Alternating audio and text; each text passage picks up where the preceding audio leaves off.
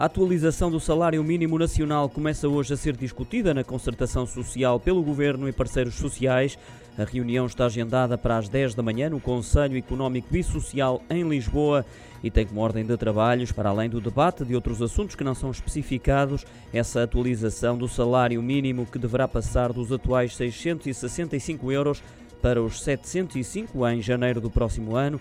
O governo já sinalizou esse aumento de 40 euros e deve apresentar hoje a proposta na concertação social. Relembro que na proposta do Orçamento de Estado para 2022, entretanto chumbada no Parlamento em 27 de outubro, o governo manteve o compromisso de alcançar os 750 euros até 2023. Recordo também que já este ano o salário mínimo aumentou 30 euros.